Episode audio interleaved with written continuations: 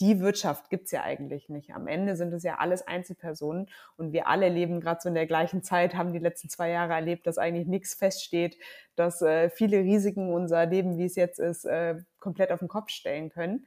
Ähm, und ich glaube wirklich, dass die letzten zwei Jahre so eine Welle ausgelöst hat, ähm, wo jeder Einzelne bei sich hinschaut, ähm, wie ihre Arbeit, ihr eigenes Wirken, ihr Leben auch dazu beiträgt, ähm, ja, das Große und Ganze voranzubringen. Und ähm, Klimaschutz ähm, ist da auf jeden Fall ganz nach oben gerutscht.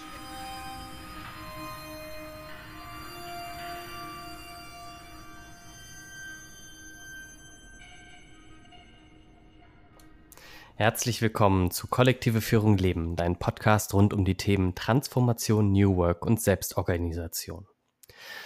Die Welt ist im Wandel. Man könnte auch sagen im Klimawandel. Und das rasant. Wir stehen als Menschheit und als Organisation vor Herausforderungen, die wir uns im 20. Jahrhundert nicht hätten denken können. Deswegen glauben wir, wir brauchen eine neue Führungskultur, eine, die komplexere Lösungen hervorbringen kann. Unsere Antwort darauf nennen wir bei Leadership Buch 3 kollektive Führung. Das heißt dynamische und kompetenzbasierte Führung, die in einer regenerativen Kultur eingebettet ist. Dazu forschen wir seit über zehn Jahren und tragen unser Wissen in die Welt. So wie durch diesen Podcast. Hier sprechen wir mit Menschen, die mit uns auf dem Weg sind. Heute sprechen wir mit Lara Obst von The Climate Choice. Decarbonizing Companies, wie soll das gehen? Herzlich willkommen, Lara. Hallo Leo, super. Danke für die Einladung und für die äh, liebe Einleitung. Freut mich, heute hier zu sein. Genau, und wie immer an meiner Seite herzlich willkommen, Jona. Hallo zusammen. Hallo Jona.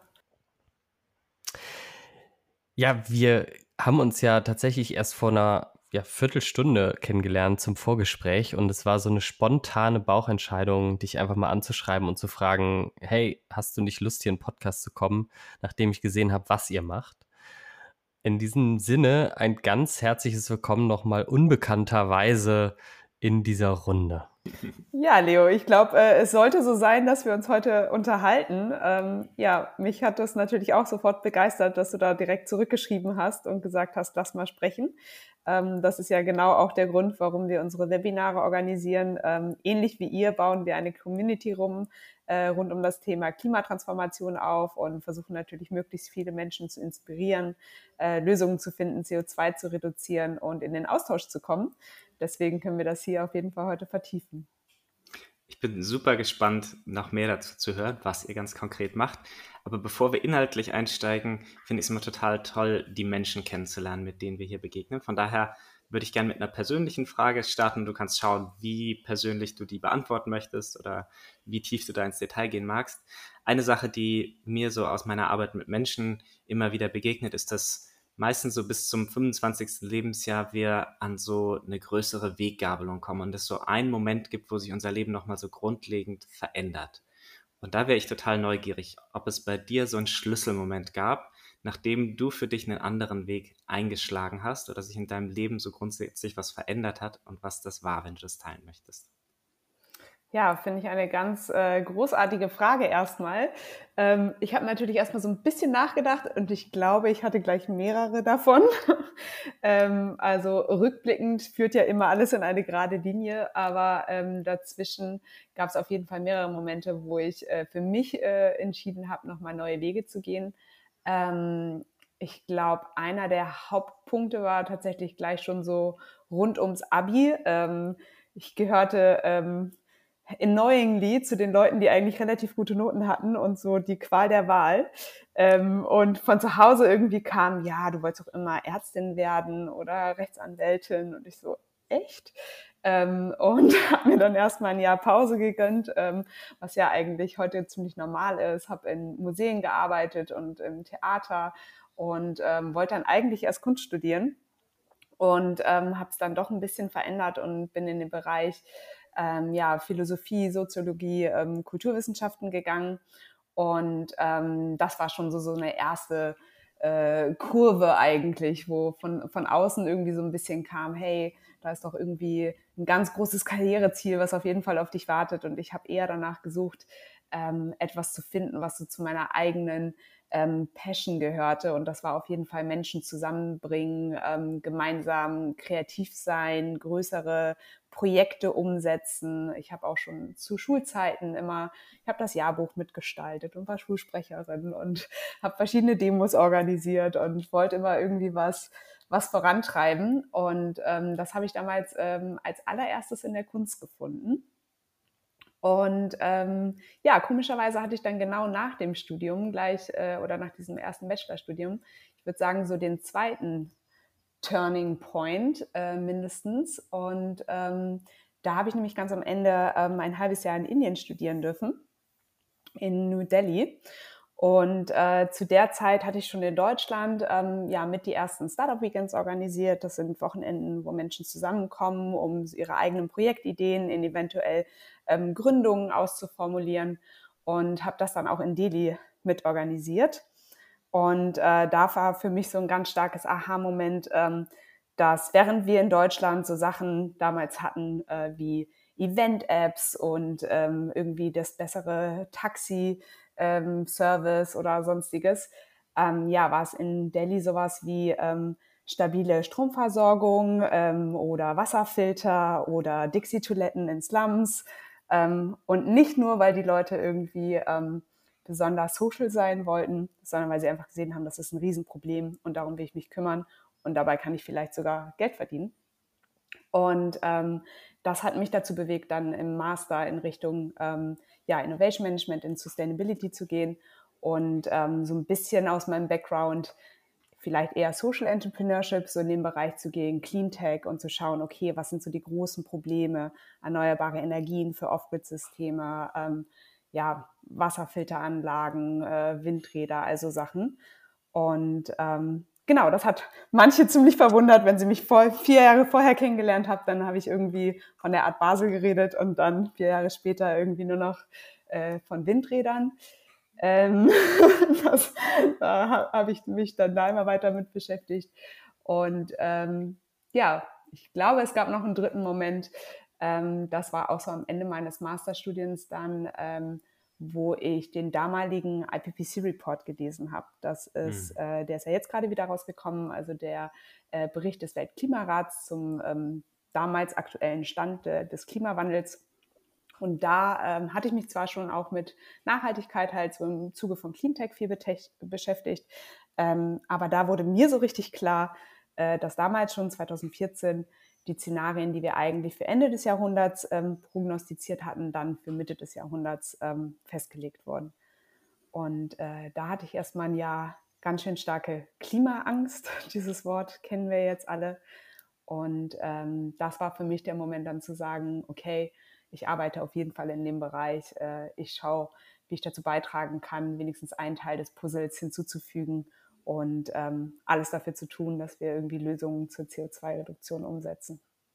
Das war jetzt schon total dicht, sowohl auf inhaltlicher Ebene zu dem, was dich rund um das Thema Klima bewegt und dann aber eben auch so von dir persönlich. Und ich würde da gerne nochmal einen Moment verweilen, weil ich so rausgehört habe, dass du eigentlich dein ganzes Leben schon so eine unternehmerische Ader hattest und angefangen eben von den Dingen, die du schon im Studium oder auch davor schon organisiert hast, bis hin zu dem, was du jetzt so gegründet hast.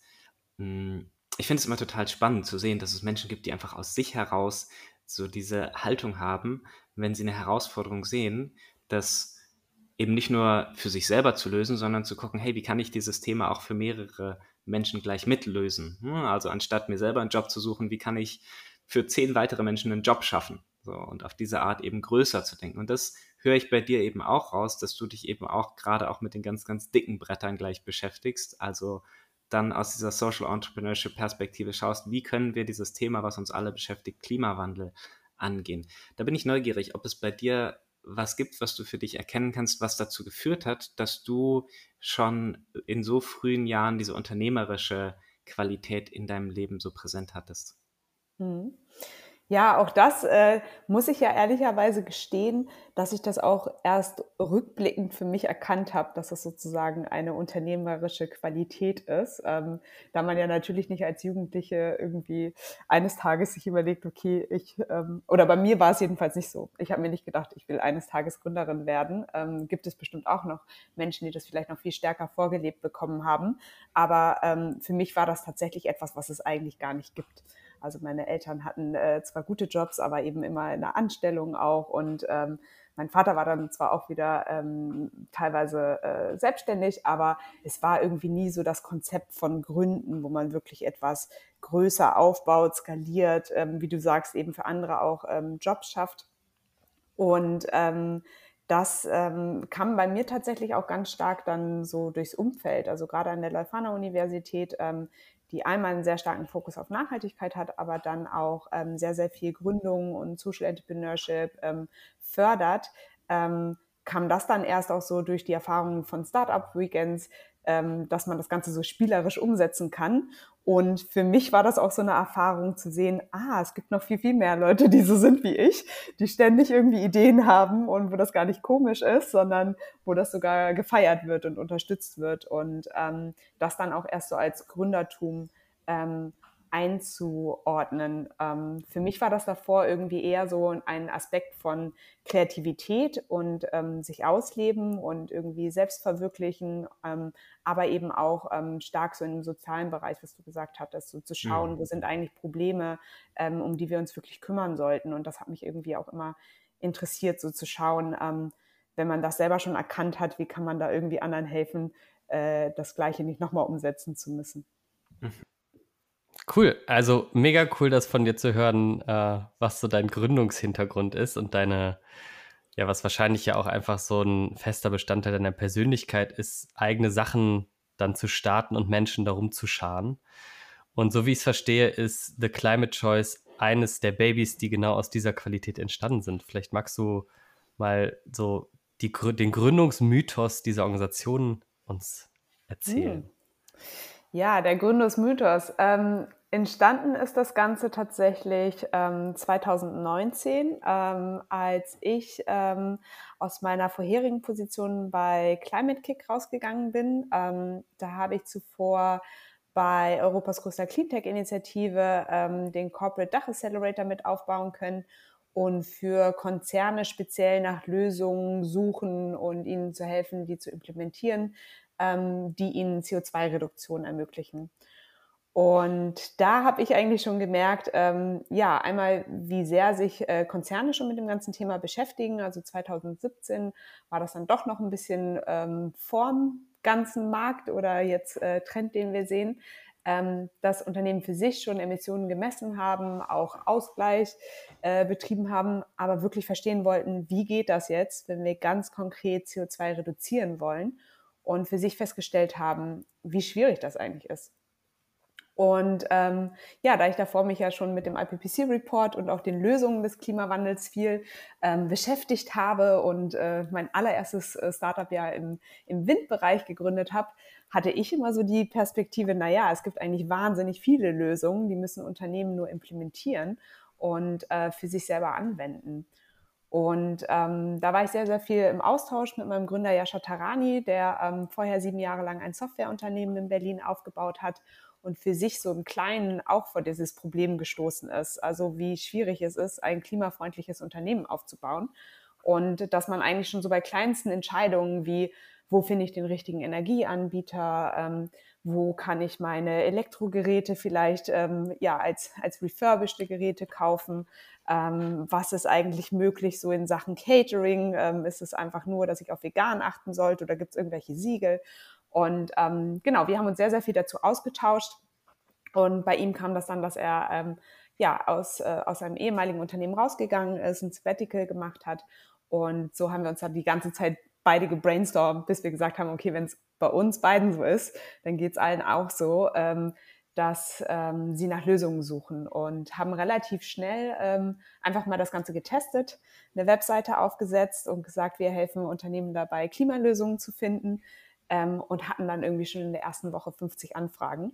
Wow. Und ohne dass wir so großartig Werbung gemacht haben und einfach mal zu zweit das, das online genommen haben.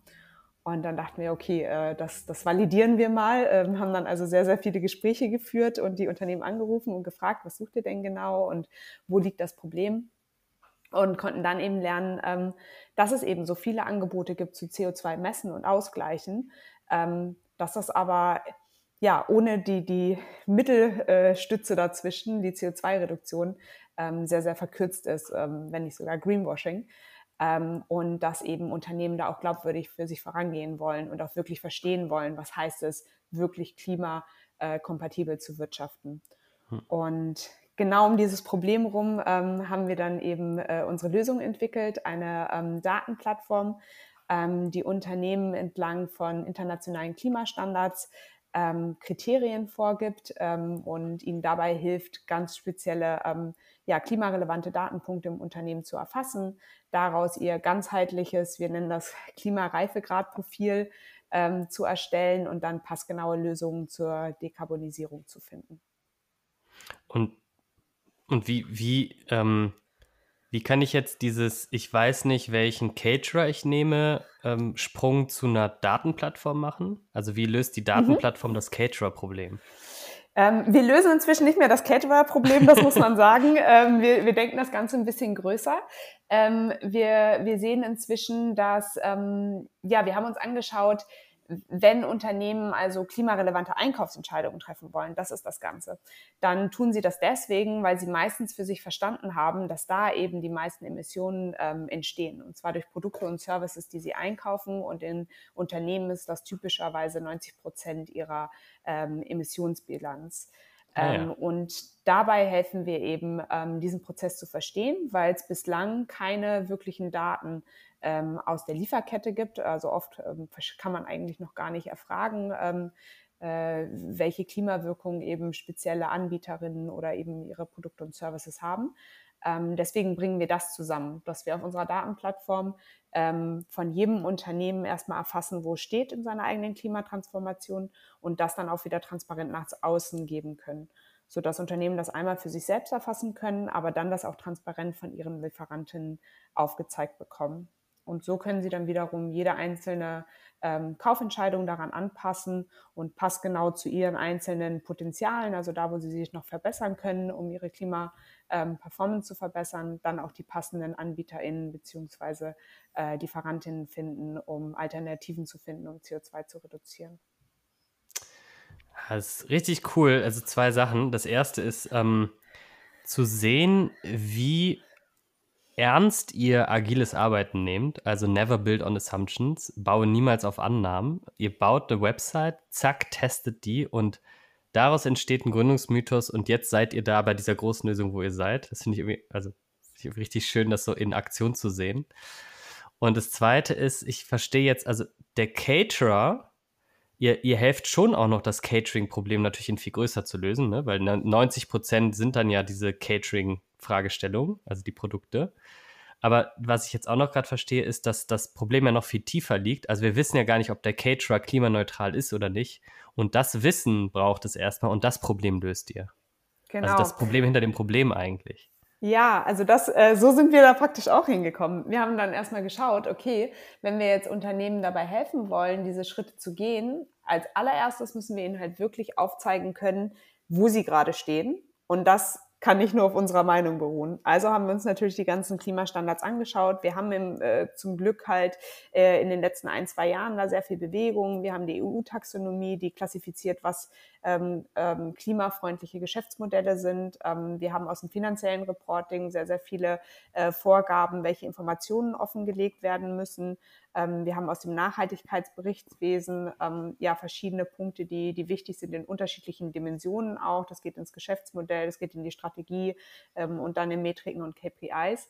Ähm, daraus haben wir uns ein Set genommen an äh, Minimalanforderungen, weil die Maximalanforderungen können bis zu 600 ähm, Indikatoren sein und mehr. Ähm, und haben daraus versucht, einen möglichst schnell Zugang für Unternehmen, da gerade mittelständische Unternehmen jetzt nicht die riesen Nachhaltigkeitsabteilung haben, die sich irgendwie drei Monate da einarbeiten können, ähm, das in Software zu packen, sodass sie selber für sich schnell diesen Check-in haben und wie du sagst, genauso auch den ähm, zuliefernden Unternehmen das auch wieder ähm, zu ermöglichen. Und wie wir das immer so vergleichen zu, weil die erste Frage ist oft so, hm, seid ihr da nicht doch ein CO2-Berechnungstool, ähm, dass wir so sagen, CO2-Berechnung ist eher so dieses eine eigene interne Accounting, also für mich meine Zahl rund um CO2 zu managen. Und wir versuchen ein ähm, Netzwerk First Approach sozusagen, also wirklich ein Netzwerk von Unternehmen aufzubauen, die transparent aneinander aufzeigen können, ähm, ja, wie, wie genau sie das mit der Klimatransformation nehmen und was sie schon umsetzen und warum man deswegen mit ihnen dann auch zusammenarbeiten kann, weil es eben einem selber dann hilft, die ähm, Emissionen zu reduzieren. Um das für mich nochmal besser zu verstehen, das klingt ja nach einer unheimlich komplexen Aufgabe. Also eine Ebene von Komplexität wäre ja zu sagen, wir analysieren Unternehmen und erstellen für die eben einen Emissionsbericht und können dann dadurch ganz klar sagen, welches dieser Produkte welche Klimawirkung hat. Aber ihr macht das ja nicht nur für die Unternehmen, sondern für deren Zulieferer ja auch, wenn ich das richtig verstanden habe. Mhm. Also das ist ja eine unheimliche Tiefe, in die ihr da damit, damit vordringt. Genau, wir versuchen das Ganze aber natürlich möglichst einfach zu machen und jetzt nicht äh, noch zu verkomplizieren. Ähm, wie es heute in der Praxis halt oft aussieht, ist, ähm, dass gerade größere Unternehmen ähm, diese Daten ähm, gemeinsam mit ihren Lieferanten ähm, ja, aktuell erheben wollen oder daran arbeiten, dass überhaupt, wir nennen das die Lieferkette Climate Ready zu kriegen, ähm, da einfach noch nicht alle Unternehmen da stehen, dass sie verstehen, an welchen Punkten sie da ansetzen müssen, welche Daten sie überhaupt erheben müssen. Das heißt, wir bieten gerade auch ähm, ja, Großunternehmen unsere Datenplattform als Zugang und sie können dann ihre einzelnen Lieferantinnen einladen und onboarden, um gemeinsam mit uns den Prozess zu gehen, sodass wir natürlich nicht erstmal in Zukunft wollen wir gerne die ganze Welt da drin abbilden, aber damit fangen wir nicht an, sondern wir gehen Schritt für Schritt vor und gleichzeitig ähm, ähm, haben wir auch äh, validierte Unternehmen mit da drin, die wir in verschiedene ähm, Lösungskategorien klassifizieren, so dass wir dann auch direkt schon ähm, Dekarbonisierungsmaßnahmen vorschlagen können, eben angefangen bei Energie, Mobilitätsleistung, Umstellung der Produktion und so weiter, ähm, so dass wir durch den ongoing Prozess das ganze Netzwerk immer weiter ausbauen und immer ähm, weitere Daten über unterschiedliche Unternehmen dann auch aufzeigen können. Ich habe jetzt so ein bisschen dieses Framework besser verstanden und diese generelle Idee. Und sagen wir mal, ich wäre jetzt eine Führungskraft in einem Unternehmen und merke so, ja, nee, also Mittelständler, äh, wir wollen unser, unser Unternehmen climate ready bekommen. Wie sieht dann, also was was ist dann in meinem konkreten Arbeitsalltag anders? Oder wir können es ja auch gleich ganz persönlich machen und sagen, was wäre denn für uns von Leadership Hoch 3 der nächste Schritt, wenn wir sagen würden, hey, wir finden das super und wir würden gerne climate ready werden? Genau, ja, also genau das ist der Ansatz, äh, den wir auch fahren. Also im Grunde kann das jedes Unternehmen für sich nutzen.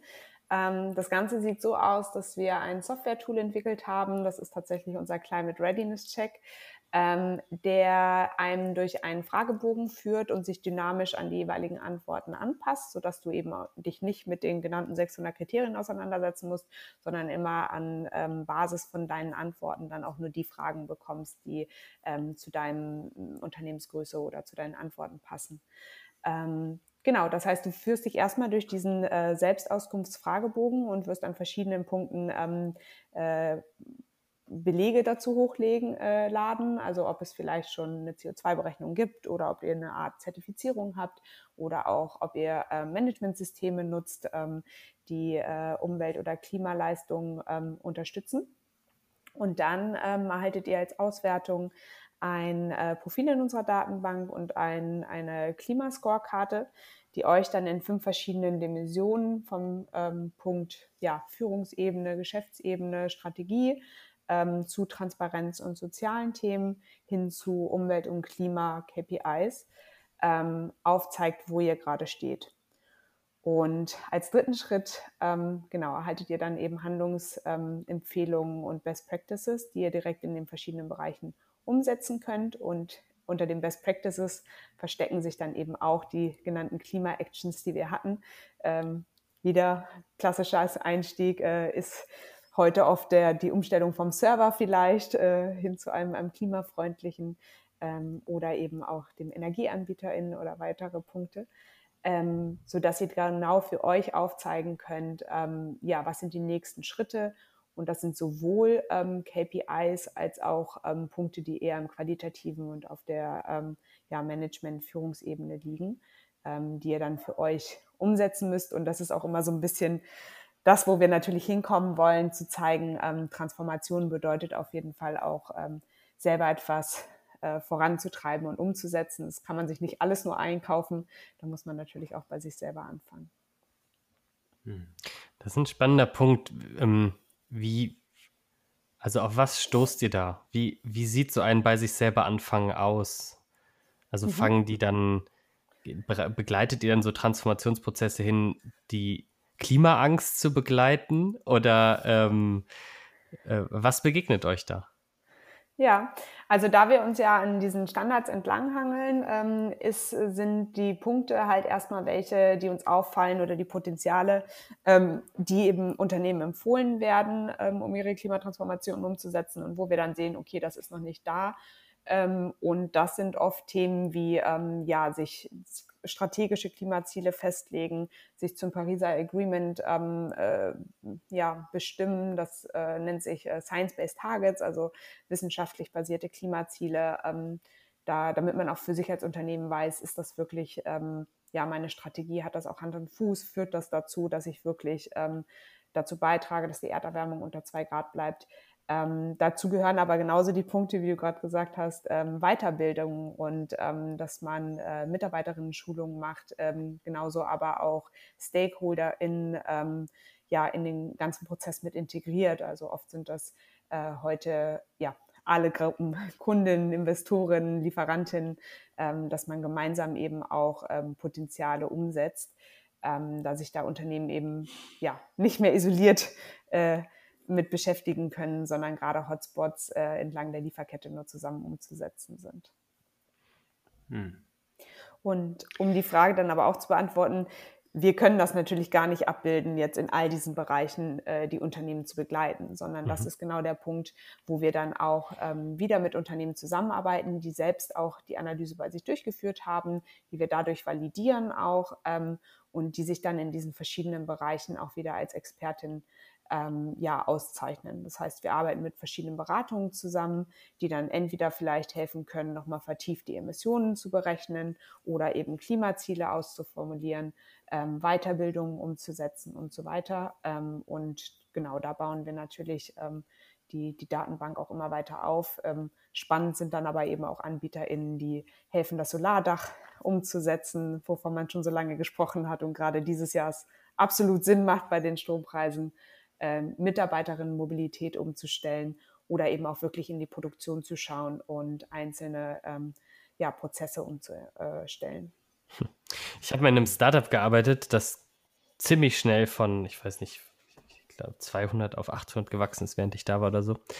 Ähm, so, so ein Social Startup, wo wir auch in der Solarbranche waren und wir haben ein Nachhaltigkeitskomitee gegründet. Und mir kommt das einfach gerade, weil ich das so krass vorangetrieben habe in dieser Organisation und hätte es euch damals doch schon gegeben, kam mir gerade so, dann hätten wir ja den roten Teppich ausgebreitet bekommen und ich hätte so richtig was an der Hand gehabt. Ja, also äh, nee, freut mich, dass du das so sagst, aber ähm, es ist tatsächlich so ein bisschen, was wir hören. Also es ist ähm, die, die ominösen Anführungsstriche Klimabeauftragten in Unternehmen, das sind eben ähm, sehr, sehr häufig Leute, die, die sich jetzt gerade auch dem Thema halt sehr engagiert, mit einer eigenen Motivation auch annehmen, die aber häufig so viel zu tun haben, erstmal mit dem Bereich Reporting, das in die Strategie reinzubekommen und dann noch irgendwie vor Ort äh, Dinge umzusetzen, sei es eben wieder nur das Catering umzustellen oder irgendwie klimafreundlichere Geschenke für die Mitarbeiterinnen zu kaufen ja, und so weiter. Genau so dass es dann halt irgendwie nicht mehr so ganz möglich ist, im, im Großen zu denken. Und ähm, da wollen wir eben einen möglichst schnellen Einstieg ähm, bieten und äh, unterstützen eben wirklich ähm, ganzheitlich die eigene Klimastrategie ähm, zu hinterfragen, zu prüfen, ähm, für sich sozusagen einmal klimageprüft dran zu hängen und dann aber auch zu sehen, ähm, was sind jetzt meine drei Prioritäten, die ich umsetzen muss und was kann ich tun, um meinen Score nächstes Jahr zu verbessern. Und das sehen wir auch so, dass das dann auch im eigenen Unternehmen äh, eine stärkere Motivation äh, auslöst, wenn man dann auf einmal auch ein Instrument hat, womit man eben auf allen Führungsebenen in verschiedenen Bereichen mit den äh, Kolleginnen kommunizieren kann und zu sagen, okay, wir wurden jetzt hier geprüft, äh, das ist rausgekommen, die und die Daten fehlen uns, die und die Daten fehlen uns auch in der Lieferkette und hier müssen wir Entscheidungen treffen. Ähm, das ist einfach auch für die Kommunikation schon mal ähm, ja, der wichtigste Schritt ist, da ähm, auf, auf Datengrundlage dann wieder Entscheidungen treffen zu können. Ich habe jetzt so, so diesen Weg verstanden und mich würde mal interessieren, also aus so richtig, so wie gibt es so Best Practice Beispiele? Also habt, seht ihr dann, hast du so ein Beispiel, du musst den Namen der Organisation auch nicht nennen, aber wo du so richtig die Wirksamkeit dieses Werkzeuges in Aktion siehst? Also siehst du echte Veränderungen?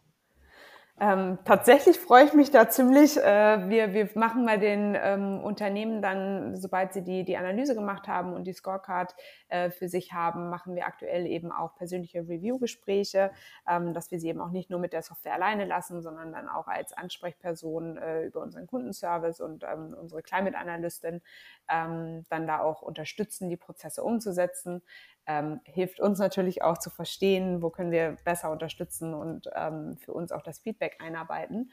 Ähm, und bislang ist das so, äh, was wir als, als stärkstes Feedback bekommen, dass das wirklich so der, der Turning Point, Changing Point ist, wenn wir dann gemeinsam da drauf gucken und sagen, okay, so sieht es gerade aus, das sind die Möglichkeiten, hier könnt ihr lang gehen dass man wirklich so sieht, wie äh, das äh, Leuchten in Augen beginnt, ganz viel Motivation und man so sieht, ah, kann ich da nicht noch mehr Tipps haben? Also insgesamt gehen wir in neun verschiedene Ebenen rein, wo wir dann Best Practices aufzeigen entlang der fünf Dimensionen.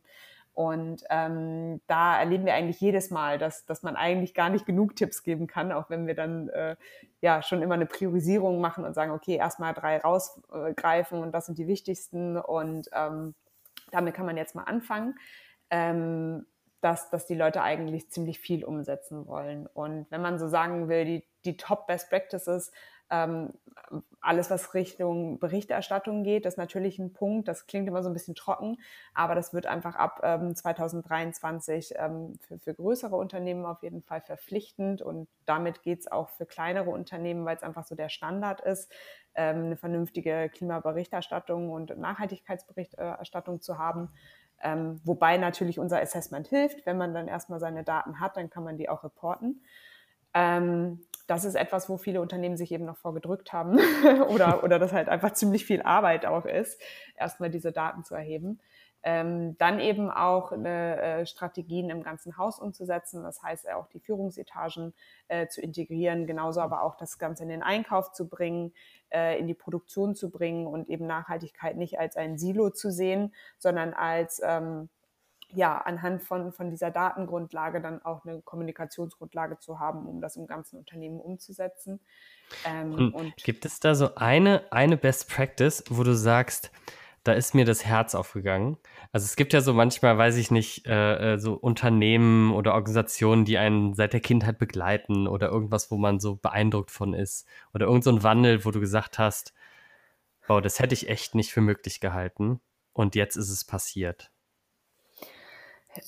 Ich, ich finde äh, schön, wir haben einen Kunden, ähm, ich glaube, das kann man sagen, das ist ein äh, relativ älterer Herr, äh, der ähm, in, in Stuttgart in einem relativ konservativen äh, Unternehmen arbeitet oder der Geschäftsführer ist mit 2000 Mitarbeiterinnen ähm, und der jetzt nicht gerade das Fridays for Future Profil erfüllt. Mhm. Und dass der eben derjenige war, äh, der dann, äh, wie eben genannt, jemand ist, der noch mehr Tipps und noch mehr Tipps haben möchte und ähm, genau damit eingestiegen ist, sich dann das Solardach äh, zu mhm. installieren. Mhm.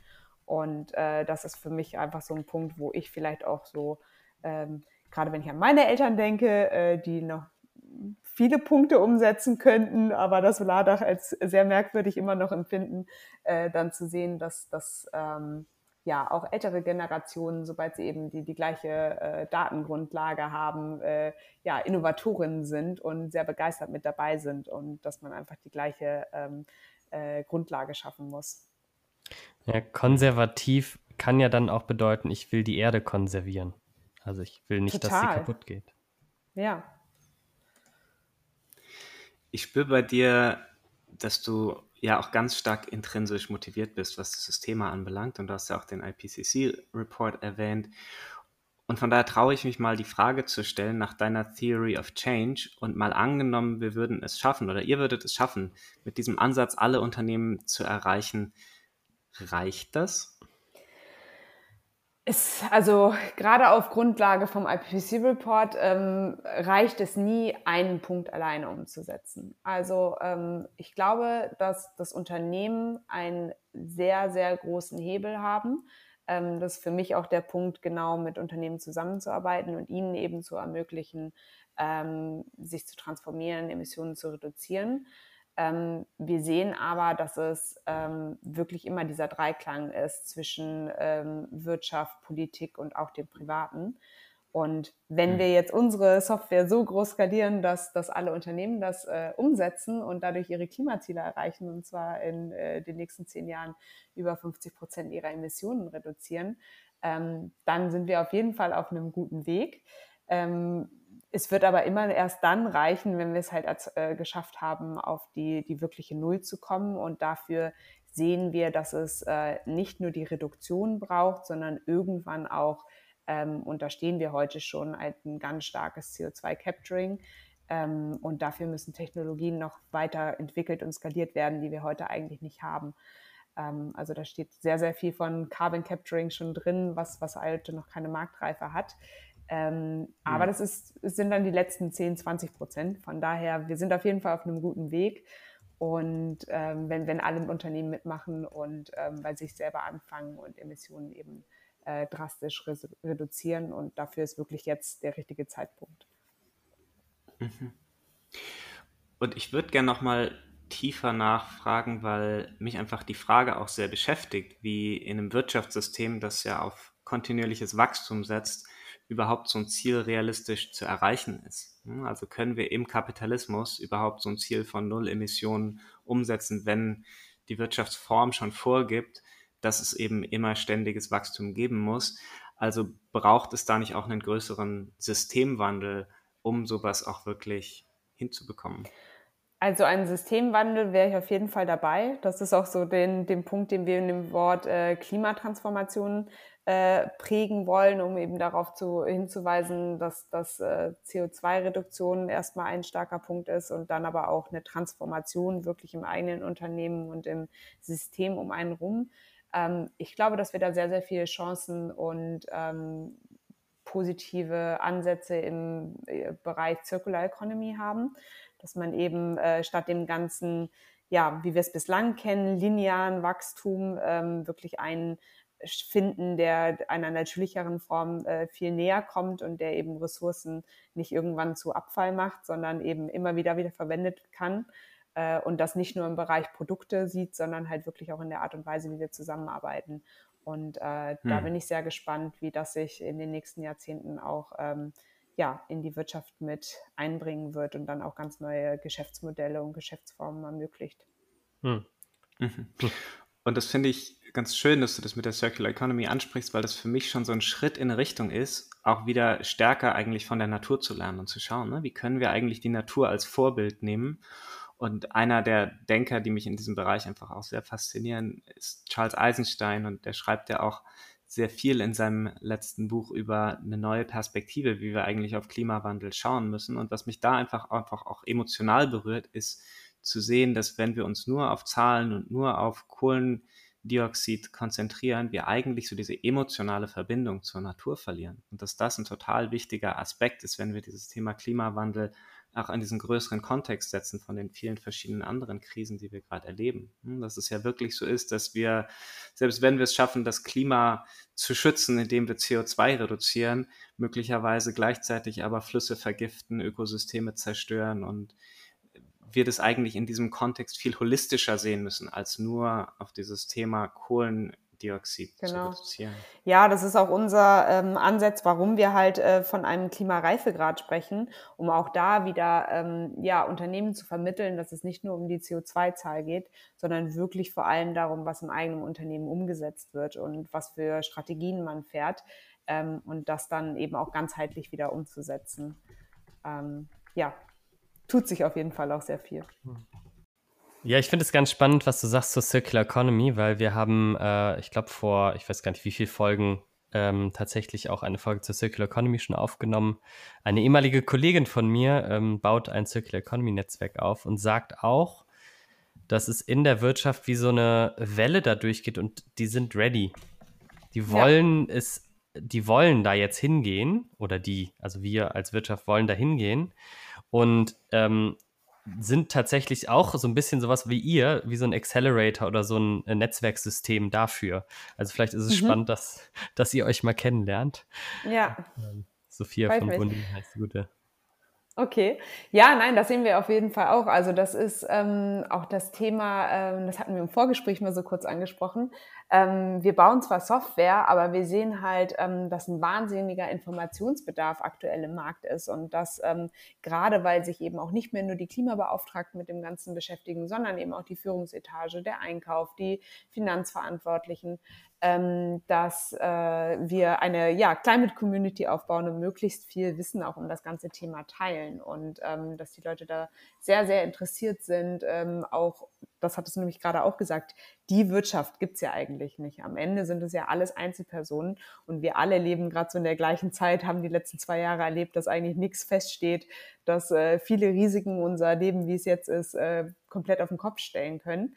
Ähm, und ich glaube wirklich, dass die letzten zwei Jahre so eine Welle ausgelöst hat, ähm, wo jeder Einzelne bei sich hinschaut, ähm, wie ihre Arbeit, ihr eigenes Wirken, ihr Leben auch dazu beiträgt, ähm, ja, das Große und Ganze voranzubringen. Und ähm, Klimaschutz ähm, ist da auf jeden Fall ganz nach oben gerutscht. Ähm, auch durch die Relevanz und Notwendigkeit. Äh, wir haben gerade COP26 gehabt. Wir wissen, dass wir auch durch die gesetzten Ziele immer noch auf 2,4 Grad bis Ende des Jahrhunderts hinsteuern. Ähm, aber ja, wir haben jetzt auch viel, mehr Möglichkeiten, Wissen ähm, und das äh, motiviert mich sehr zu sehen, dass auf einmal in, in allen Unternehmen eigentlich engagierte äh, MitarbeiterInnen sind, auch in großen Konzernen, die wirklich glaubhaft äh, Klimaschutz vorantreiben wollen. Mhm. Was ich nochmal besser über eure Arbeit verstehe, ist, dass ihr eigentlich Führungskräften und Unternehmen helft, so die Kamera mal umzudrehen auf sich selber und so die eigenen Verhaltensweisen, das eigene Handeln nochmal besser zu reflektieren. Und vor dem Hintergrund höre ich somit raus, dass das sich nicht nur dann auf die CO2-Frage bezieht, sondern auch andere Unternehmensbereiche dadurch nochmal tiefer reflektiert werden.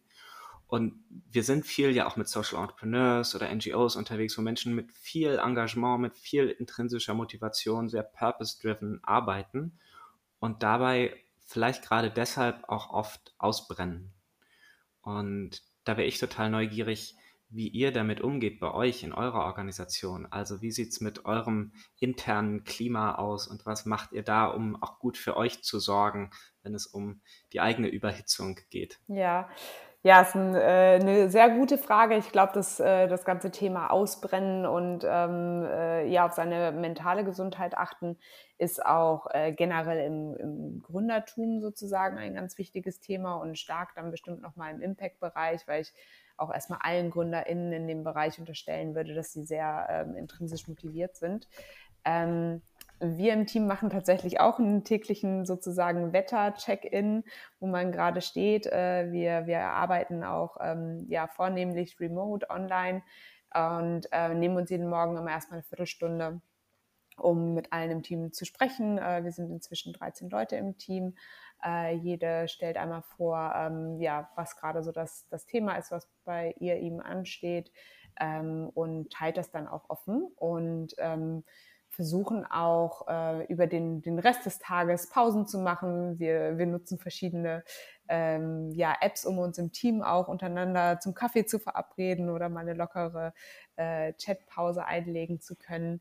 Und ähm, ja, haben inzwischen auch Angebote für Mitarbeitende, ähm, wo sie halt äh, Sportangebote auch nutzen können, sodass wir jetzt auch mal äh, die Running Challenge oder die Yoga Challenge äh, zusammen dann umsetzen können und ähm, ja, versuchen das auch mit ins Team zu geben, da wirklich auf sich zu achten. Und ähm, für mich persönlich, äh, ich habe äh, seit meiner Zeit in Indien äh, damals mich sehr gesträubt. Äh, ich fand das nicht den guten Einstieg, aber seitdem sehr im Yoga drin. Ähm, habe hab das morgendliche Yoga äh, integriert, Meditation und das hilft mir auf jeden Fall sehr. Hm. Jetzt finde ich ganz schön, weil das ist auch ein Trend, den wir neben dem, also Jona, du hast ja von den multiplen Krisen gesprochen. Also zum einen die Klimakrise, aber wir sehen ja auch, wie so eine Klimakrise im Inneren, also 70 Prozent der Menschen in Deutschland haben innerlich gekündigt. Depression geht durch die Decke, ähm, Angst geht durch die Decke. Ne? Und das, das, das hat Joanna ähm, Breitenbach so schön zusammengefasst, die Gründung von Better Lab. New Work needs Inner Work. Und für mich ist das so, da kommt so diese innere Arbeit und die äußere Arbeit. Wir müssen jetzt was an dem Klimawandel tun oder an dem Klimawandel, aber auch gleichzeitig so dieses, ah ja, wie gehen wir eigentlich mit dem Stück Erde, das wir beleben, um? Weil wir sind ja auch im Grunde ein Stück Erde.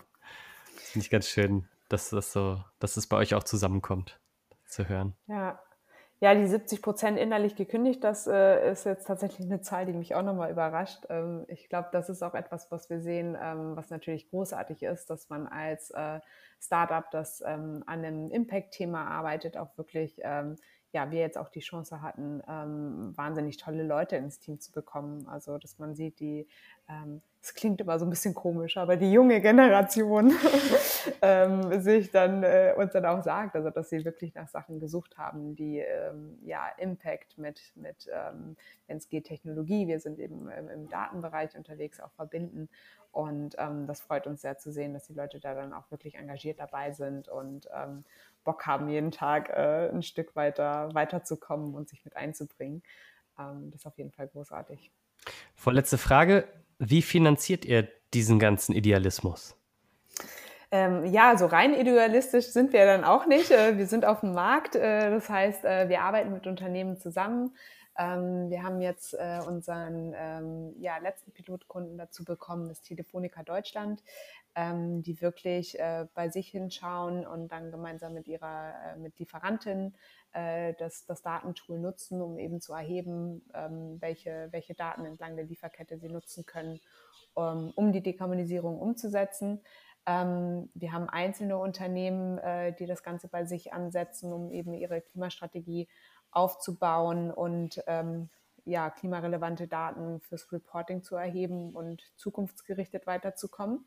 Das heißt, ähm, wir haben von Anfang an unser Softwareprodukt auch mit Kunden zusammen entwickelt, äh, vorangetrieben und ähm, ja, durften aber auch äh, Ende letzten Jahres eine erste Finanzierungsrunde aufnehmen. Das nennt man im Startup-Bereich Pre-Seed und ähm, hatten da natürlich dann auch die, die Möglichkeit, äh, unser Team weiter auszubauen.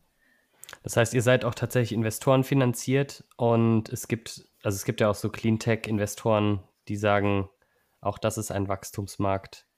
Da wollen ja, wir investieren. Tatsächlich sogar ein ziemlich großer. Also äh, ich kann die Zahlen nicht ganz auswendig, aber ähm, ich, ich habe äh, letztens noch mit dem ähm, Verbund für, für deutsche Startups gesprochen, ähm, dass ich glaube, jede zweite Gründung inzwischen in Deutschland etwas mit Nachhaltigkeit zu tun hat. Also ich glaube, ähm, dass auf jeden Fall, es ist kein isolierter Bereich, sondern im Grunde muss sich ja jeder Bereich der Wirtschaft transformieren und verändern, äh, sodass es eigentlich in jedem Bereich inzwischen auch Lösungsansätze gibt und immer mehr Markt auch in den, äh, Geld in den Markt fließt, ähm, da eben auch Investoren ähm, einfach auch ihr Risiko entlang von, ja, man das ESG-Kriterien ähm, reduzieren wollen, weil man einfach sieht, jedes Geschäftsmodell ist ähm, vom Klimawandel betroffen und nur ähm, Geschäftsmodelle, die das eben inkludieren und für sich ähm, als Chance auch ähm, nutzen, dazu beizutragen, werden welche sein, die zukunftsorientiert sind und am, am Markt ähm, performen. Von daher ist, glaube ich, jetzt auch so genau die richtige Zeit, äh, wenn sich da noch jemand inspirieren lassen möchte, äh, in den Markt reinzugehen, ähm, dass eigentlich ziemlich viele Investorinnen gibt, die sich inzwischen auf Nachhaltigkeit und Klima ähm, ja auch festlegen und einspielen. Mit diesem Paradox äh, enden wir. Äh, das Wachstum, das das Problem kreiert hat und das Wachstum in der Cleantech-Branche. Eine letzte Frage, Jona. Unser Lieblingsfrage. Wenn du, genau, fast schon ein Klassiker. Wenn du so zurückschaust und du hast ja von so verschiedenen äh, Wendepunkten in deinem Leben berichtet, vor denen du ja noch gar nicht absehen konntest, wo dich das hinführen würde. Wenn du mal zurückschaust, dein zehn Jahre jüngeres Selbst und mit dem Wissen, wo du heute stehst, was würdest du deinem zehn Jahre jüngeren Selbst mit auf den Weg geben? noch mehr einfach auf dem Weg zu vertrauen und zu machen, dass alles Sinn ergibt. Hm. Schön. Vielen Dank, Clara. Ja, danke euch ja, zwei. Danke Hat mir sehr viel Freude bereitet und ähm, großartig, dass ihr so viele Menschen inspiriert, ähm, ja, Arbeiten neu zu denken.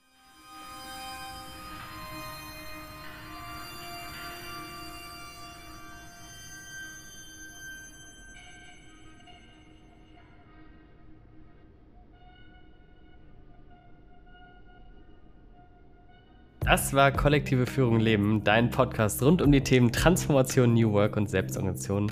Wir lieben diese Arbeit. Wir glauben, sie ist wichtig für die Welt und wenn ihr das auch cool findet, dann folgt uns doch auf Instagram, liked uns bei LinkedIn oder kommentiert, damit mehr Menschen davon erfahren. Wenn ihr euch Begleitung wünscht, schaut gerne auf www.kollektiveführung.de vorbei und alles weitere, zum Beispiel zu The Climate Joints, findet ihr in den Show Notes gute Klimatransformation euch.